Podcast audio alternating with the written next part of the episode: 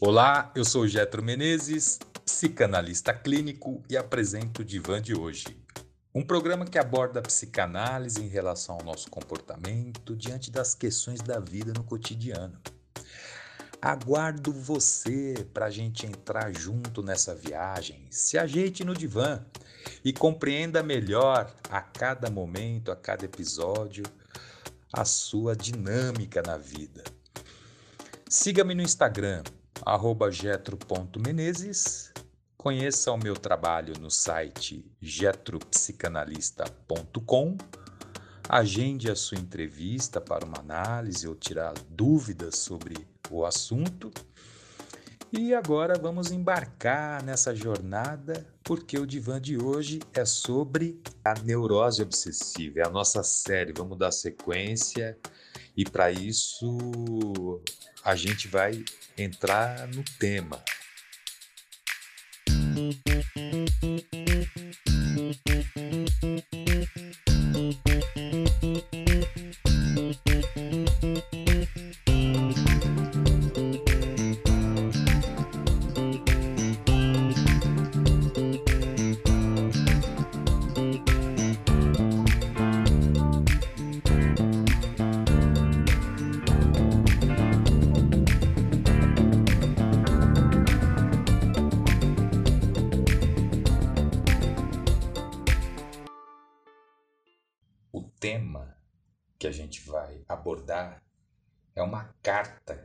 Freud escreveu para um amigo médico para que ele colocasse num jornal periódico, numa revista, sei lá o que que era da época, né, que falava sobre medicina. O tema do, do artigo do Freud é esclarecimento sexual das crianças. Esse amigo dele, médico, queria que ele falasse se as crianças deveriam ser esclarecidas sobre esses assuntos da vida sexual. Qual a idade que isso poderia é, ser falado, de que maneira, né? É, os pais poderiam entrar nesse assunto com os filhos. E aí o Freud começa a res responder, né? E essa carta dele, né, que, que esse artigo, na verdade, ele, ele, traz à tona a forma como os adultos, na verdade, não falam, não explicam, camuflam, esconde. Vai dizer que é pecado, que é sujo, que é nojento. Eu já escutei que tem gente descalça na sala.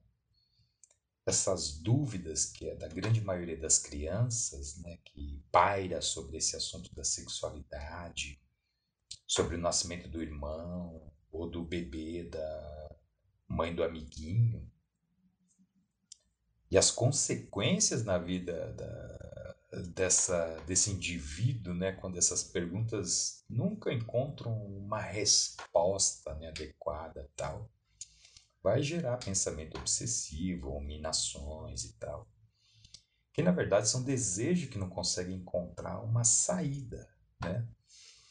Uh, a histérica, por exemplo, né, na neurose histérica, o corpo, o corpo manifesta uh, essa é por onde ela manifesta essa reação, esse sintoma, né, de uma questão mal resolvida. No caso do, de uma neurose obsessiva, ele não consegue encontrar uma saída para isso, então ele fica ruminando, pensando. Então, o pensamento obsessivo é uma característica da neurose obsessiva. Essas ruminações, né? Fica o tempo inteiro pensando num determinado assunto, naquele assunto. Então é isso que você pode esperar no divã de hoje. Bom, o esclarecimento sexual das crianças é uma carta aberta ao Dr. First, em 1907. Essa carta, como a gente já disse, foi escrita a pedido desse médico de Hamburgo, Dr. Forst, para que ela fosse publicada nesse periódico que era dedicado à higiene e à medicina social, de que é, ele era o editor desse periódico aí, né? Aí o Ernest Jones vai falar que o Freud também expôs esse assunto né, de uma maneira mais detalhada. num debate que foi realizado na Sociedade Psicanalítica de Viena em maio de 1909. Uh, também já havia discutido esse assunto em outras reuniões e tal. E aí, 30 anos mais tarde, ele volta ao tópico da instrução sexual das crianças, num parágrafo X, lá no, no, na seção 4 do artigo Análise Terminável e Interminável, que é o livro de 1937, mostrando que a questão é consideravelmente menos simples, menos simples do que como aparece na presente abordagem. E aí o médico amigo pede para o Freud escrever o artigo tal sobre o esclarecimento sexual das crianças. Esse artigo seria publicado nesse periódico sobre a saúde, a higiene e tal. E aí, há pouco, o Freud diz, esse periódico também acolheu amavelmente os três ensaios sobre a teoria da sexualidade, que foi escrito por ele, onde ele fala sobre a pulsão sexual. Alguns vão falar um instinto sexual, mas isso é uma questão de tradução. Eu prefiro usar pulsão, né? Aí ele fala nos quais escrevi como a pulsão sexual se compõe e os distúrbios que podem ocorrer em seu desenvolvimento na função da sexualidade. Aí o Freud vai expondo para o médico que existe muita literatura sobre esse tema, mas como esse doutor que pediu esse artigo para ele já sabia que o Freud era um pesquisador sobre esse assunto da sexualidade infantil, já havia havia escrito e falado sobre esse tema e tal. Isso chamou a atenção desse doutor a ponto de pedir um novo artigo sobre o tema tal. Uh, sabe, o, o, Freud já, já tinha de antemão né, que ele era um admirador dessa, desse trabalho, dessa pesquisa dele, né, que ele não era contra as ideias dele, como a grande maioria dos médicos na época eram. Né? E aí ele pede para ele escrever sobre esse tema. E eles sabiam né, que, que havia na época uma oposição médicas sobre essas teorias do Freud que eles achavam absurdas e tal, né? E aí o Freud diz: por eu considerar a constituição psicossexual e, certo mal, e certos males da vida sexual como as causas primordiais das perturbações neuróticas que são tão comuns. E aí o médico, amigo da criança, na verdade, né, mas amigo do Freud nesse caso, queria que ele falasse se as crianças deveriam ser esclarecidas sobre os fatos da vida sexual, que idade isso tinha que ser falado, de que maneira, como é que o pai uh, tinha que abordar o tema. E o Freud fala o seguinte, abre aspas, Permita-me dizer inicialmente que acho perfeitamente razoável o exame dos dois últimos pontos, mas que me é de todo incompreensível que existam divergências sobre o primeiro ponto, que seria uh, o esclarecimento sobre os fatos da vida sexual para criança. Perfeito? E aí o Freud continua: que propósitos se visa atingir negando às crianças ou aos jovens esclarecimento desse tipo sobre a vida sexual dos seres humanos? Será por medo de despertar prematuramente seu interesse por tais assuntos? Antes que o mesmo irrompa de forma espontânea? Será na esperança de que o ocultamento possa retardar o aparecimento do, da pulsão sexual por completo, até que este possa encontrar seu caminho pelos únicos canais que lhe são abertos em nossa sociedade de classe média? Será que acreditamos que as crianças não se interessarão pelos fatos e mistérios da vida sexual e não os compreenderão se não forem impelidos a tal por influências externas? Será possível que o conhecimento que lhe, que lhe é negado não as alcançará por outros meios?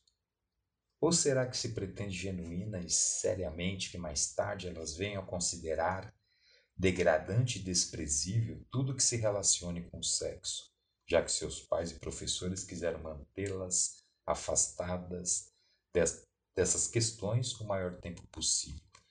Olha que compreensão dos fatos, né? Claro que o Freud estudava o tema e tal, havia escrito é, um outro artigo sobre essa questão da sexualidade é, da criança e tal, né? Mas é uma maneira de abordar um assunto de uma forma completa, né? Por que esconde isso? Qual o medo?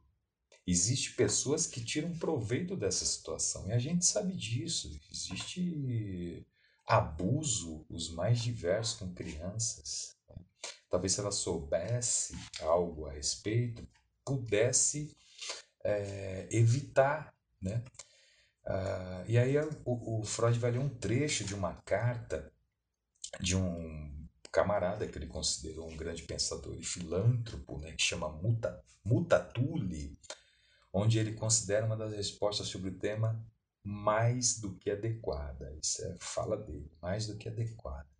E aí o Mutatuli, o pensador, grande pensador, segundo Freud, diz o seguinte: a meu ver, certas coisas são em geral exageradamente encobertas. É justo conservar pura a imaginação de uma criança, mas não é a ignorância que irá preservar essa pureza.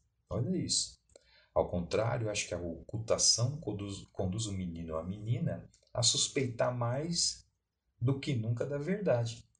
A curiosidade nos leva a esmiuçar coisas que teriam pouco ou nenhum interesse para nós, se tivéssemos sido informados com simplicidade. Se fosse possível manter essa ignorância inalterada, eu poderia aceitá-la, mas isso é impossível. O convívio com outras crianças, leitura que induz a reflexão e o mistério com que os pais cercam fatos que terminam por vir à tona, tudo isso, na verdade, intensifica o desejo de conhecimento. Esse desejo, satisfeito apenas parcialmente em segredo, excita seu sentimento e corrompe sua imaginação, de forma que a criança já peca, enquanto os pais ainda acreditam que ela desconhece o pecado. Mas uma bela né, explicação sobre a informação da criança no âmbito da sexualidade. Eu gosto quando o Mutatuli diz é justo conservar pura a imaginação de uma criança, mas não é a ignorância que irá preservar essa pureza. Pureza não é ignorância. Olha quanta informação por trás dessa única frase desse grande sábio, né? E aí o Freud falava no artigo que a forma pudica dos adultos, né, ou seja, recatada, casta, que se mostra ou é tímida, acanhada, envergonhada, assim como a má consciência em relação aos assuntos sexuais, que os leva a criar todo esse mistério diante das crianças, poderia haver uma certa ignorância teórica nos adultos que dificultaria essa comunicação com as crianças. Mas assim dizia o Freud. Ignorância que pode ser remediada dando aos adultos algum esclarecimento. Estou trazendo o artigo do Freud, traduzindo na minha linguagem umas partes, outras eu estou falando é, exatamente o que está no texto, mas mantendo a fidelidade do artigo, mesmo se eu falar uh, com o meu, a minha, a minha visão sobre o tema, né? E aí o Freud continua falando sobre a existência de uma crença geral onde a pulsão sexual não existe na criança. Só vai começar lá na puberdade, depois dos, sei lá, dos 9 aos 14. A gente sabe bem que não é assim. Na teoria freudiana, o recém-nascido já chega ao mundo com a sexualidade a toda é, disposição, né? onde vai se desenvolvendo na latância e na primeira infância, acompanhado das sensações sexuais. E aí o Freud vai detalhar as fases da psicossexualidade da criança nesse livro, Os Três Ensaios sobre a Teoria da Sexualidade. E aí, nesse artigo, ele vai falar que a sensação de prazer sexual não se dá somente nas genitálias. É por isso que ele cita aqui a, a, a amamentação, né, a primeira infância e tal, porque é onde a mãe põe no colo, dá mamar, dá banho, mexe no, no pipi e o, o, ele vai sentindo o corpo dele a partir do toque da mãe, do pai e assim por diante. E aí ele vai falar que essas estimulações, né, que são reais, genitais, são inevitáveis na criança, né? nesse período da vida durante o qual uma certa cota do que é sem dúvida um prazer sexual, ela é produzida pela excitação dessas várias partes da pele, que são zonas erógenas. Por certos instintos biológicos, pela excitação é, que se dá pelos estados afetivos também, que é conhecido pela psicanálise como período de autoerotismo, que ele usa esse termo de, de uma outra de um outro teórico, o Havelock Ellis. E aí a puberdade, né, diz o Freud, ela vai conceder aos genitais a primazia entre todas as outras zonas e fonte produtora de prazer, assim forçando o erotismo a colocar-se a serviço da função reprodutora. Naturalmente, esse processo pode sofrer certas inibições em muitas pessoas que tendem a se tornar mais tarde pervertidas ou neuróticas, não se completa senão imperfeitamente. Por outro lado, muito antes da puberdade, a criança já é capaz da maior parte das manifestações psíquicas do amor. Por exemplo, ternura, dedicação, ciúme,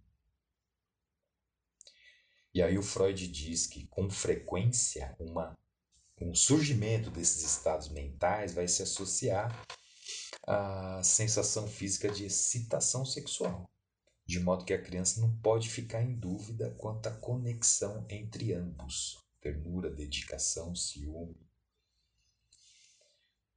Uh, vamos lá. Vamos para frente. Né? É um tema interessante, é uma carta do Freud sobre o tema, como chegar a tocar nesse assunto com as crianças. Né? É, existe uma, uma, uma seríssima dificuldade para falar. Às vezes não é falado, por exemplo, a minha experiência. Né? É, algumas questões não eram faladas, mas havia assim uma liberdade, assim. Meu pai andava pelado, eu vi minha mãe pelada, eu vi minhas irmãs peladas quando era criança. Eu tinha um pouco de vergonha. Né? Eu era o único homem, além do meu pai, numa casa com cinco mulheres, né? Então, tinha tabu, mesmo tendo uma certa liberdade, havia alguns assuntos que não era, não era tratado, mas a gente ficava querendo saber o que era, né? E aí o, os interesses das crianças por assunto de sexo, né, esses enigmas do sexo, o desejo pelo conhecimento desse, desse, desse tema, né, os tabus, mistério que gira em, em torno, em torno uh, desse assunto de sexo, né? Eu já falei que quando eu era criança eu ficava uh, com amigos mais um pouco mais velhos, outros da mesma idade e tal. E aí quando os mais velhos queriam falar sobre algum assunto uh, que envolvia sexo, né, tal, eles diziam que tinha gente descalça e ia tal, né? E aí eles olhavam pra gente e a gente se tocava e saía de perto, né, tal. E aí não entendia também porque estava descalço, olhava pro pé e tal. Era um barato, né? Hoje a gente sabe quanto isso é, é, é boçal, né? Essa é a grande verdade. Porque isso é um tema que tem que ser tratado de uma forma comum, como acho que guardar dinheiro, né? É, para que você tenha a hora que for necessário, sei lá, né? falar sobre economia, como que você usa a sua economia tal. Uh, e desde cedo a criança quer saber. sobre isso, né? E a proposta ela não é nem surda e nem cega, às vezes pode ser, né? Pode ter alguma deficiência física e tal, mas na grande maioria quando ela tem as perguntas, né? Ela não é, não é nem surda, ela vê, ela vê isso acontecendo, ela vê na televisão, hoje se vê na internet com muito mais facilidade, hoje se ouve uh, os amiguinhos da mesma idade falando na escola, é muito mais comum e tal. E vamos lá. E aí elas vão, né, dessa maneira, enquanto uh, o responsável que poderia entrar nesse assunto de uma maneira, uh, sei lá, né, que fosse é, criada a partir ali da convivência, a forma que vai falar e tal, né, um jeito, não existe um jeito único, né, cada pai, cada mãe deve encontrar a sua forma de entrar nesse assunto com seu filho. Não existe um padrão, né? não existe uma perfeição para que isso se dê. Existe o, a maneira que você vai descobrir de, de falar sobre isso com ele, quebrar esse tabu, quebrar essa barreira. Né? Eu não sei porque tem esse medo de falar sobre sexo com criança. Né? Faz pai abafar o caso, se, se esquiva do filho né, que está curioso. Né? E aí o Freud vai falar do pequeno Hans. Né? Ele fala assim: conheço um encantador menino de quatro anos, filho de pais compreensivos que se abstiveram de reprimir uma parte de seu desenvolvimento. O pequeno Hans certamente não foi exposto a nada da natureza de uma sedução pela babá, mas apesar disso, já há algum tempo demonstrava um vivo interesse por aquela parte do seu corpo que ele chama de pipi aos três anos, perguntou à mãe: Mamãe, você tem um pipi? E a mãe responde: Naturalmente. O que é que, eu, o, o que, é que você acha? Também para o pai, ele perguntou várias vezes a mesma coisa. E aí, ele entra num estábulo, vê uma vaca sendo ordenhada. E aí ele fala: Olha só, sai leite do pipi dela. E o Freud, Freud vai né, trazendo detalhes, inclusive da idade, para quem estuda psicanálise, isso é importante, né? para quem não estuda também, é interessante observar aos três anos e nove meses. Por que, que ele cita a idade? Né? Aos três anos e nove meses, parecia caminhar por si mesmo, na busca da descoberta de categorias corretas através de suas observações. E aí ao ver sair da água uma locomotiva, ele exclamou: Veja, a máquina está fazendo pipi. Onde está o pipi dela? E aí ele acrescenta depois de pensar um pouco. Né, ele já estava nessa descoberta dessas categorias e tal, né? observando, né?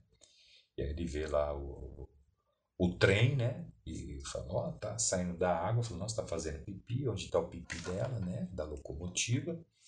E aí ele pensa e fala: o cachorro e o cavalo têm pipis, a mesa e a cadeira não têm. E aí ele também olhava a irmãzinha de sete dias tomar banho e comenta: o pipi dela é muito pequeno, mas vai ficar grande quando ela crescer. E aí o Freud diz: Gostaria de deixar claro que o pequeno Hans não é uma criança sensual, nem com disposição patológica. Ao meu ver, o que acontece é que, não tendo sofrido intimidações e não tendo sido oprimido por nenhum sentimento de culpa, ele expressa candidamente aquilo que pensa. Nós vamos falar sobre o Hans num programa. O segundo grande problema que ocupa a mente do, da, da criança, é, um pouco mais tarde e tal, sem dúvida, é o da origem dos bebês. Né?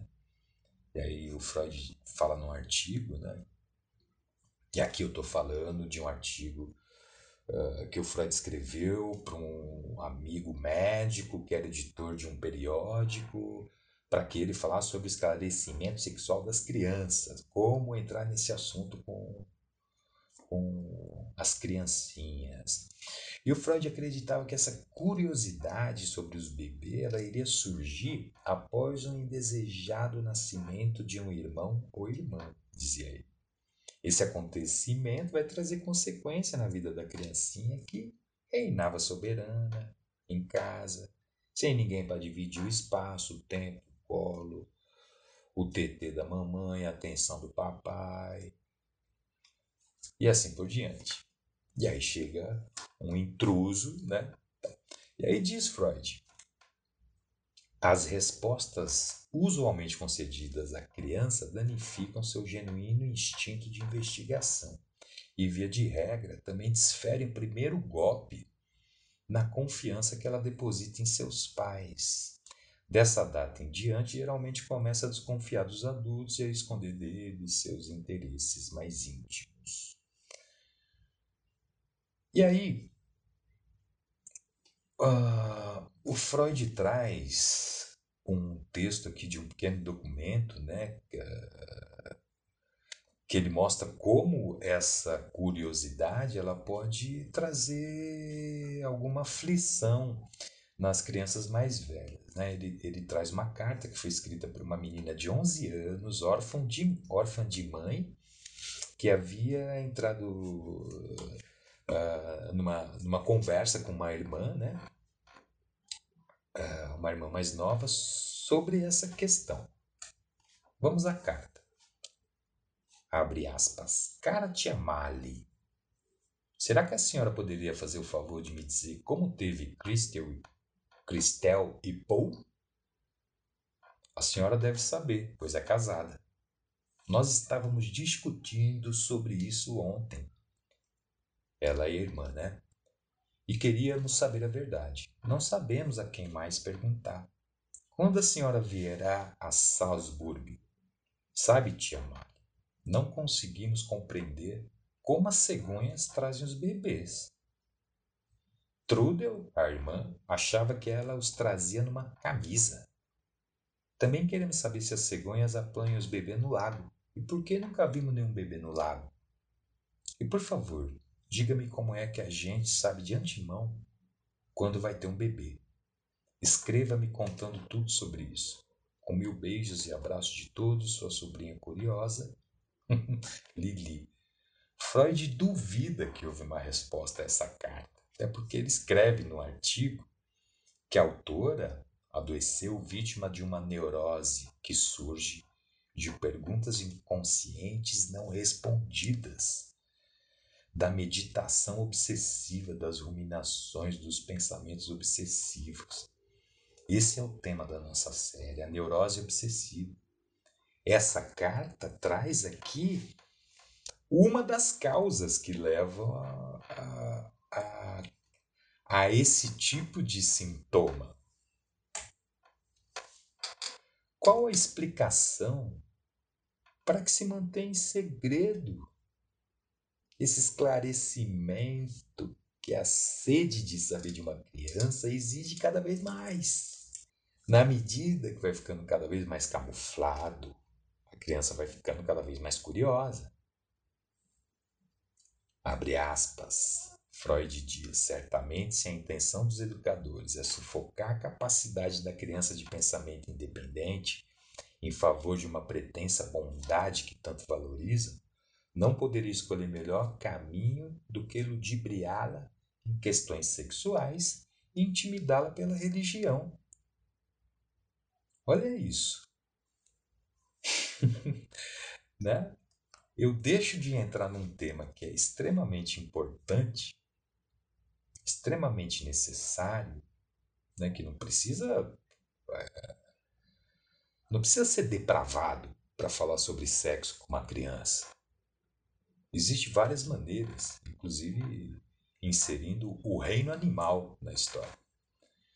Aí o Freud diz, né, entre as obras que conheço sobre o assunto, distingue-se com brilhante exceção a encantadora carta de explicação que uma certa Frau Emma Eckstein cita como tendo sido escrita por ela ao filho de 10 anos. O método habitualmente utilizado não é, obviamente, correto ela diz: oculta-se das crianças todo conhecimento sexual pelo maior tempo possível. E então, em termos pomposos e solenes, a verdade, ou melhor, a meia-verdade, lhes é revelada de uma só vez, em geral, demasiado tarde. A maior parte das respostas à pergunta como contar a meus filhos dá, pelo menos a mim, uma impressão tão lamentável que eu preferiria que os pais não se ocupassem desse esclarecimento. O que realmente importa é que as crianças nunca sejam levadas a pensar que desejamos fazer mais mistério dos fatos da vida sexual do que de qualquer outro assunto ainda não acessível à sua compreensão. Para nos assegurarmos disso, é necessário que, de início, tudo que se referir à sexualidade seja tratado como os demais fatos dignos de conhecimento. Acima de tudo, é dever das escolas não evitar a menção de assuntos sobre sexo. Os fatos básicos da reprodução, sua significação deveriam ser incluídos na lição sobre o reino animal. E aí ela vai falando, tal, tal, tal. E aí, de, e aí ela termina com essa frase, né? Desde que o ambiente familiar da criança não tenda a refrear diretamente o pensamento infantil através da intimidação, é provável que ocorra com maior frequência que certa vez ouvi por acaso entre crianças. Um menino disse à irmãzinha: Como é que você pode acreditar que a cegonha traz o bebê? Não sabe que o homem é mamífero? Será que você também acredita que a cegonha traga os filhotes de todos os mamíferos? a curiosidade da criança nunca vai atingir uma intensidade exagerada se ela for satisfeita, né? A cada respeitando ali o seu momento de aprendizagem. Quer ser pai e mãe, vai aprender um pouco sobre as fases da, da criança também, né? Não adianta só falar quero ser pai e mãe se não tem o menor conhecimento sobre o que isso quer dizer. Né? Se quer ser pai e mãe, para quê? Para falar que é o pai ou mãe para alguém, né? E a responsabilidade que há por trás disso, né? Mesmo tendo toda essa responsabilidade, cuidado tal, todo mundo precisa de ajustes, né? Imagine quando tem esse tipo de, de suporte, né? Daqueles que deveriam trazer a informação, e, a, e respeitar cada etapa da aprendizagem do filho, não faz o seu papel. Né? E aí vão falar desse assunto tá, lá para os 15, 16 anos, quando vai transar pela primeira vez ou quer transar. E, e olha lá quando pergunta para os pais. Né? E aí o Freud fala de um avanço, né? o, o texto é de 1900 e pouco, né? ele vai falar que a França né? Tinha introduzido no, no lugar do catecismo um manual que dava às crianças as primeiras noções de cidadão, dos deveres éticos e tal, que iriam assumir mais tarde na vida, né? E aí ele dizia que, no entanto, essa educação elementar continuará com sérias deficiências enquanto não abranger o campo da sexualidade. E ele é, afirmava a importância da da inserção desse tema, né? a atenção dos educadores, reformadores. Né? E ele diz é, no texto que nos países onde colocar a educação da criança total parcialmente na mão do clero, será naturalmente impossível que esse tema seja debatido. Né? Bom, então eu encerro aqui o programa de hoje. Daqui a 15 dias, na próxima Uh, daqui na próxima quinzena teremos um novo episódio sobre esse tema. Ainda não vamos esgotar quando terminar essa série de, de temas e, e eu estou seguindo o caminho que o Freud fez para tratar sobre o, o assunto. Então, na próxima edição, nós traremos aqui um, um um outro assunto ligado ao Freud, uh, talvez possa ser o, o, o Pequeno Hans. Né? Então vamos aguardar a nossa próxima, nossa próxima edição do programa. Né? Eu agradeço, fico muito feliz por, por você escutar, por você participar, por mandar às vezes uh, mensagens de agradecimento. Fico muito feliz quando o programa ajuda alguém. Né? E peço a gentileza que você compartilhe, que você nos siga nas redes sociais, Instagram, visite meu site, uh, dê a sua nota lá no, no Spotify, né, no nosso podcast. E a gente vai continuar a série sobre a neurose obsessiva. Eu também iniciei, hoje eu, eu, eu fiz a inscrição para um curso sobre o tema neurose obsessiva com um professor mestre é, em psicanálise. Ele é professor convidado numa faculdade de Sorbonne, na França. É uma figuraça. É psicanálise descolada chama o, o, o, a empresa, o projeto né, que, que ele fala em nome. Então, pessoal, muito obrigado pelo tema, pela, pela, pela sua participação e por escutar. E até o próximo programa. E um beijo para todos e todas. Até mais. Valeu. Tchau.